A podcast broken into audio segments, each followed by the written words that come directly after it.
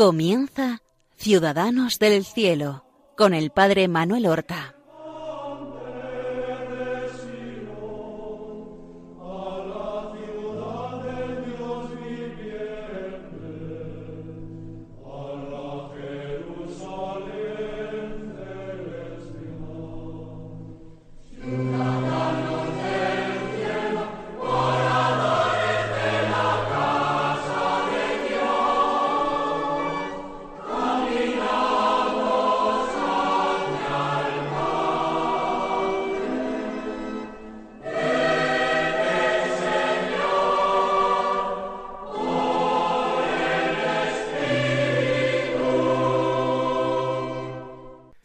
Muy buenos días, queridos hermanos. Damos comienzo a una nueva emisión del programa Ciudadanos del Cielo.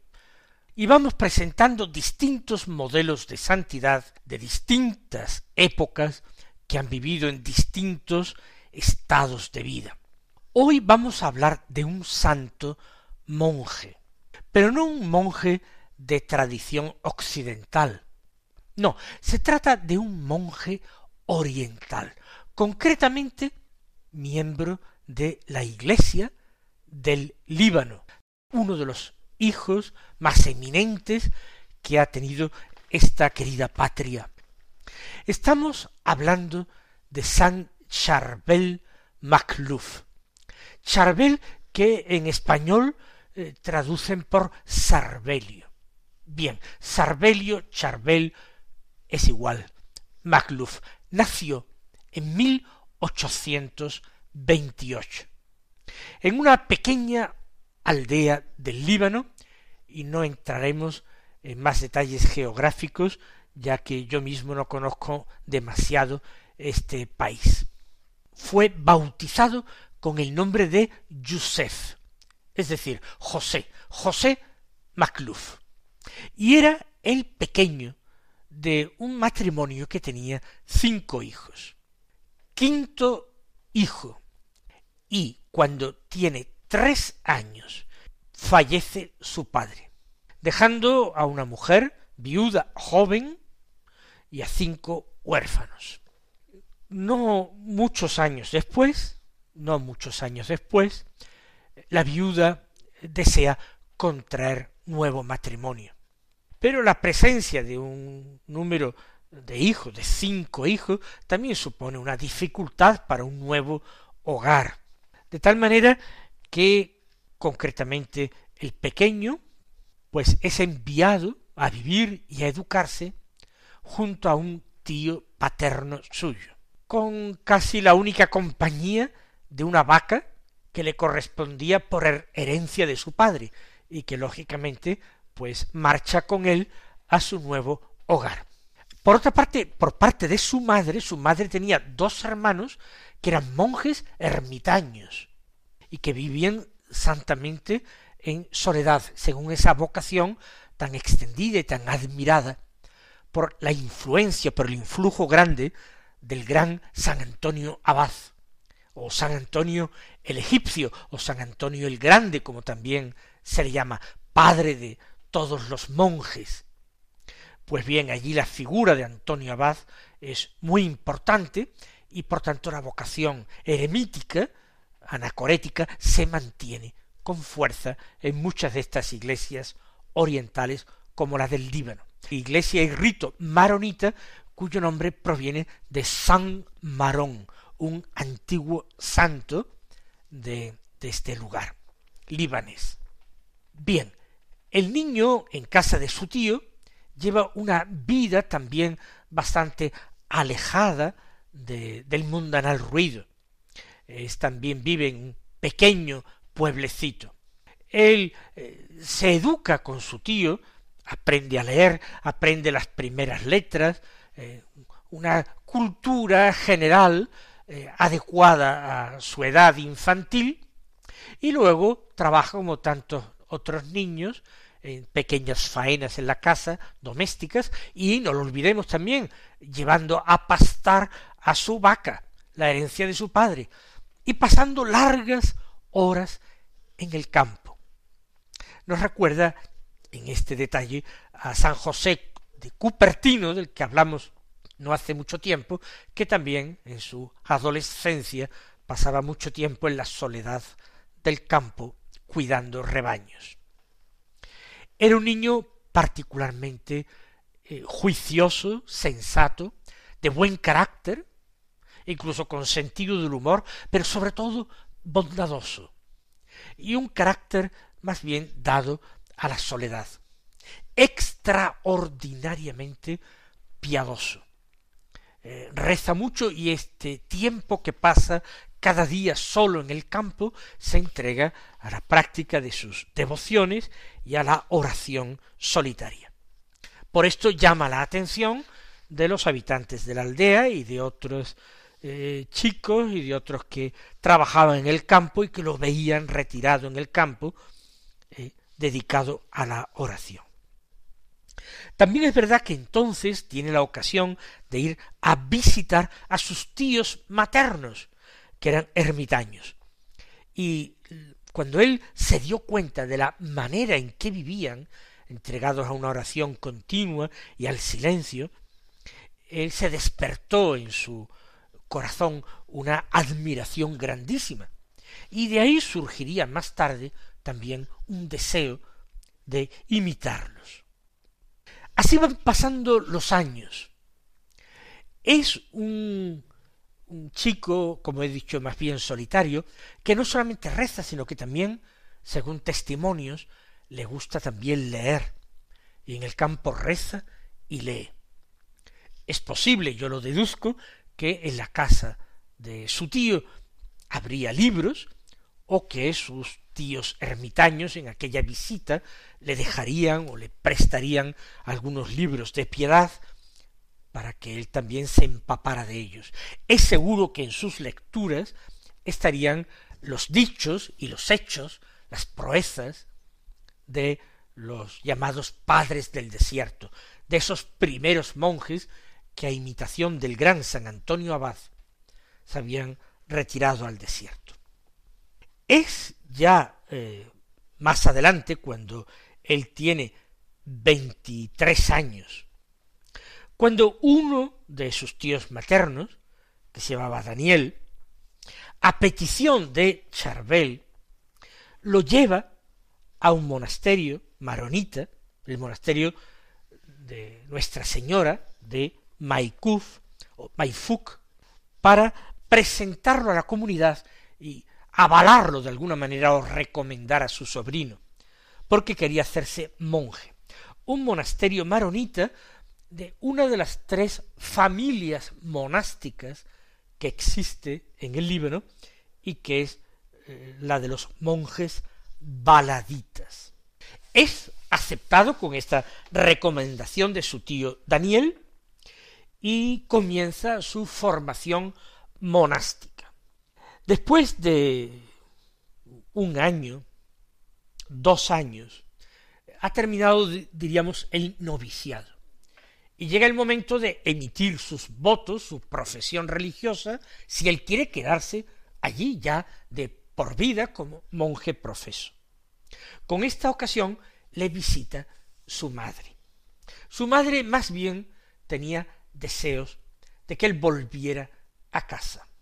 De hecho, esta vocación había sido discernida con la ayuda de su hermano, su hermano ermitaño, pero ella piensa que sus hermanos ermitaños han influido en exceso en su hijo.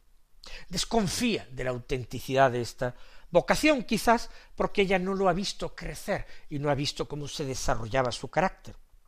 Sin embargo, ve que su hijo está muy firme en esta vocación y que de ninguna manera piensa abandonar el monasterio. Entonces ella les recomienda que una de dos, o que sea entonces un monje ejemplar y hasta su muerte, o bien que se vuelva a casa de nuevo y emprenda otro tipo de vida. Él acepta la primera solución y va a ser un monje excepcional, un monje santo y enamorado, como veremos, del silencio. Tan enamorado del silencio que más adelante compañeros monjes eh, dirán que todo él era silencio, ¿eh? expresando de esta forma tan bella y metafórica su amor extraordinario por el silencio. Poco después ya de su profesión, es enviado a otro monasterio de la orden, el monasterio de San Marón, en el pueblo de Anaya, y allí sigue viviendo su vida monástica. Más adelante, eh, como se le destina al sacerdocio a ser monje sacerdote, y allí en Anaya no hay facilidad para realizar los estudios necesarios, lo trasladan provisionalmente a otro monasterio de la orden, el monasterio de San Cipriano, en otra ciudad, Cifane, y allí pasa varios años estudiando la teología.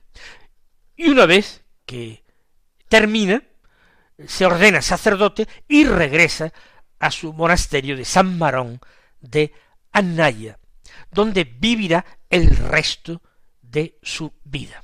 Pasan años y años y para mí que les relato esta historia de su vida y virtudes, es muy difícil trazar la vida de un monje en su monasterio. Se acopla a la rutina común. Hay algunos tiempos de trabajo, principalmente manual, pero mucho tiempo dedicado al oficio divino, la lectura, la oración personal. Es unánime la declaración de monjes que vivieron con él en el sentido de que era un monje extraordinario. Un monje que practicó las virtudes monásticas de una manera heroica y excepcional, que vivió la pobreza, la obediencia a su superior, la castidad, de una manera excelente. Y por supuesto, destaca también por su amor al silencio un amor al silencio que va creciendo continuamente. Las posibilidades de relación con seglares no son muchas. Algunas veces los monjes van a un pueblo cercano para administrar algún sacramento, reciben algunas visitas de personas que quieren una dirección espiritual y poco más. El, el encierro y el afán de soledad de San Charbel. Ah, bueno, les he dicho que fue bautizado con el nombre de Yusef. Es en la vida religiosa, al hacer la profesión religiosa, cuando era costumbre cambiarse el nombre, y él entonces recibe el nombre eh, en, la orden de eh, Charbel o Sarbelio les ponía un ejemplo de su amor a la soledad y el silencio en el monasterio, una vez que ya los monjes eran profesos y llevaban cierto número de años en el monasterio, se les daba permiso para visitar a sus familias y pasar algunos días con su familia, unos días de vacaciones. Y él siempre se negó a salir de su monasterio para visitas familiares. Incluso afirmó públicamente que el monje que va a visitar a su familia y a pasar unos días con ellos, al regreso debería volver a comenzar su noviciado, como si se hubiese perdido todo lo que hubiese hecho hasta ahora por esa salida del monasterio que él no consideraba imprescindible. Y destaca también en estos años por la devoción de la celebración de la Eucaristía una devoción a la Eucaristía que se irá eh, acrecentando en el curso de los años, hasta llegar a ser, ya con una edad más avanzada, un santo extraordinariamente eucarístico. Uno de los trabajos que desempeña en el monasterio. A partir del año 1869 es decir, desde que tenía ya cuarenta y un años, y había entrado con veintiuno en el monasterio, pues desde que tiene cuarenta y uno, es decir, llevaba ya veinte años cumplidos en el monasterio, le encargan llevar cada día la comida hecha a una ermita que se encontraba a unos cuantos cientos de metros del monasterio. Esa ermita tenía al menos dos celdas y una capilla. Y ahí vivían dos monjes de su mismo monasterio, pero que por vocación particular obtenían el permiso de vivir fuera de la comunidad como ermitaños entregados a una mayor vida de apartamiento y soledad. Desde, como digo, desde 1869, él va todos los días a llevar la comida. Y lo hace durante seis años, porque al cabo de seis años, el padre Eliseo, que era uno de los ermitaños, muere. Y él ya antes de que muriera el padre Eliseo, le estaba pidiendo a su superior que le permitieran a él vivir como ermitaño, cosa que al principio no se le concedía porque se pensaba que no tenía todavía suficiente experiencia de vida monástica y suficiente edad. Esto podía ser simplemente un capricho o un deseo. Pero su vida santa, su amor tan contrastado a la soledad y el silencio, y su insistencia, hacen que a la muerte del padre Eliseo en el año 1875, fíjese, tiene ya cuarenta y siete años, se le conceda ese ansiado permiso para vivir como ermitaño. Y allí se va a su ermita, la ermita de San Pedro y San Pablo, ¿eh? que como digo, admitía a dos ermitaños. Había otro ermitaño que vivía allí, el padre Macario, y vivirá el resto de su vida, hasta su santa muerte, que tiene lugar cuando él eh, tiene setenta años, desde entonces va a vivir como ermitaño en una mucha mayor soledad. De hecho, con el padre Macario solamente se encuentra por las mañanas, uno celebra la misa y el otro le sirve como acólito y a continuación el que había sido acólito en la primera misa celebra su misa y le sirve el otro como acólito. También se unen para rezar algunas de las horas del oficio divino. Y él pasa larguísimas horas en la capilla de adoración al Santísimo. Su vida fue todavía más penitente que antes. Duerme cada día solamente cinco horas. Y después de estas cinco horas y de levantarse, va a la capilla y se queda en la capilla otras cinco horas en la capilla. Y saldrá. Comía una sola vez al día. Eh, por cierto, sobre las tres de la tarde. Usaba el cilicio y prácticamente pues eso, el ayuno, ya hemos visto, comiendo una vez al día, era continuo, así como la abstinencia, y poquísimo ya apostolado. Algunas veces la visita a aquel pueblo cercano para exclusivamente visitar a enfermos y rezar por los enfermos, imponerles las manos ¿eh? o ungirlos. Nada más.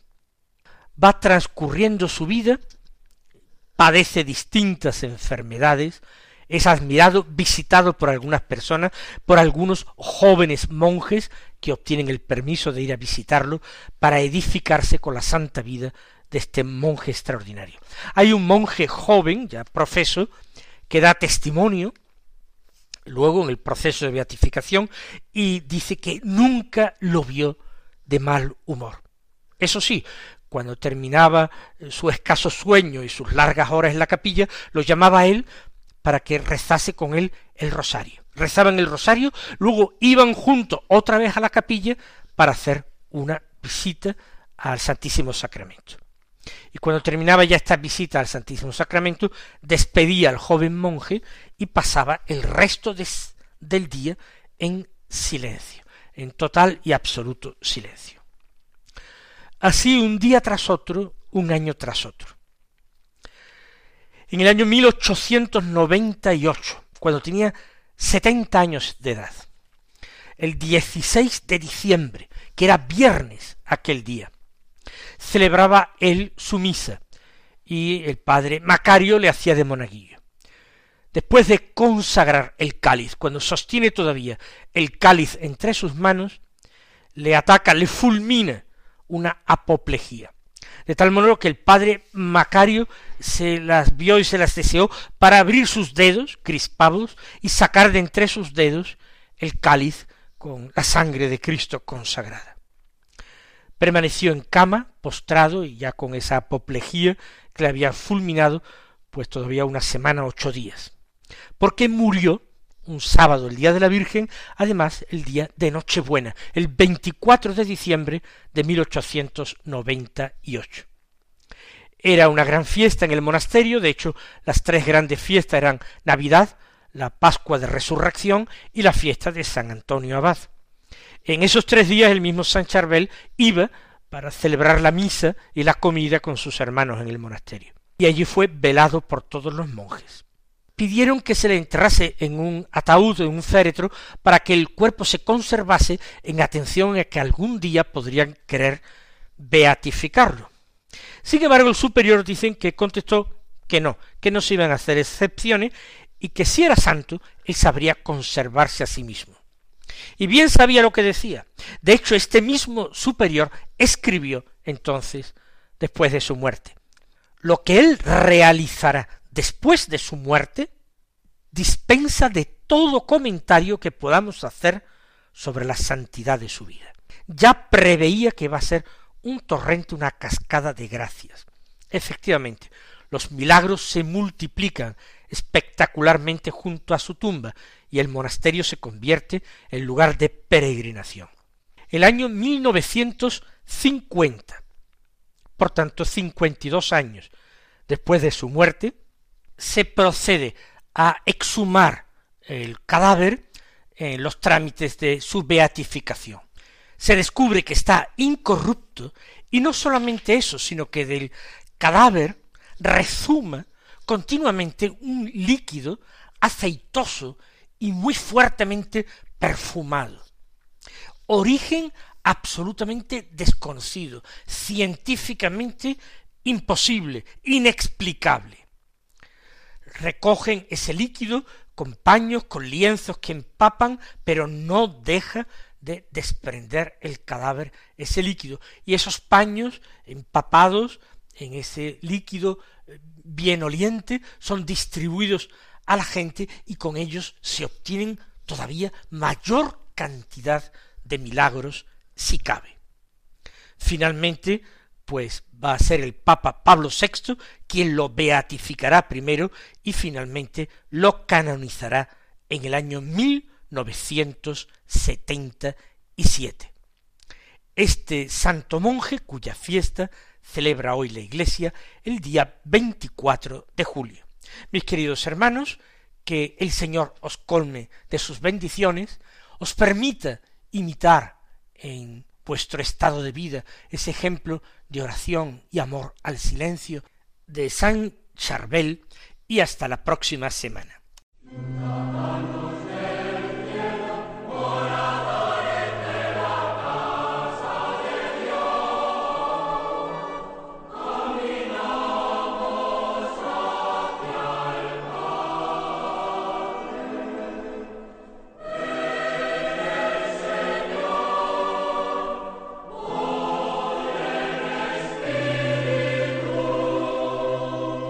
Han escuchado en Radio María Ciudadanos del Cielo con el Padre Manuel Horta.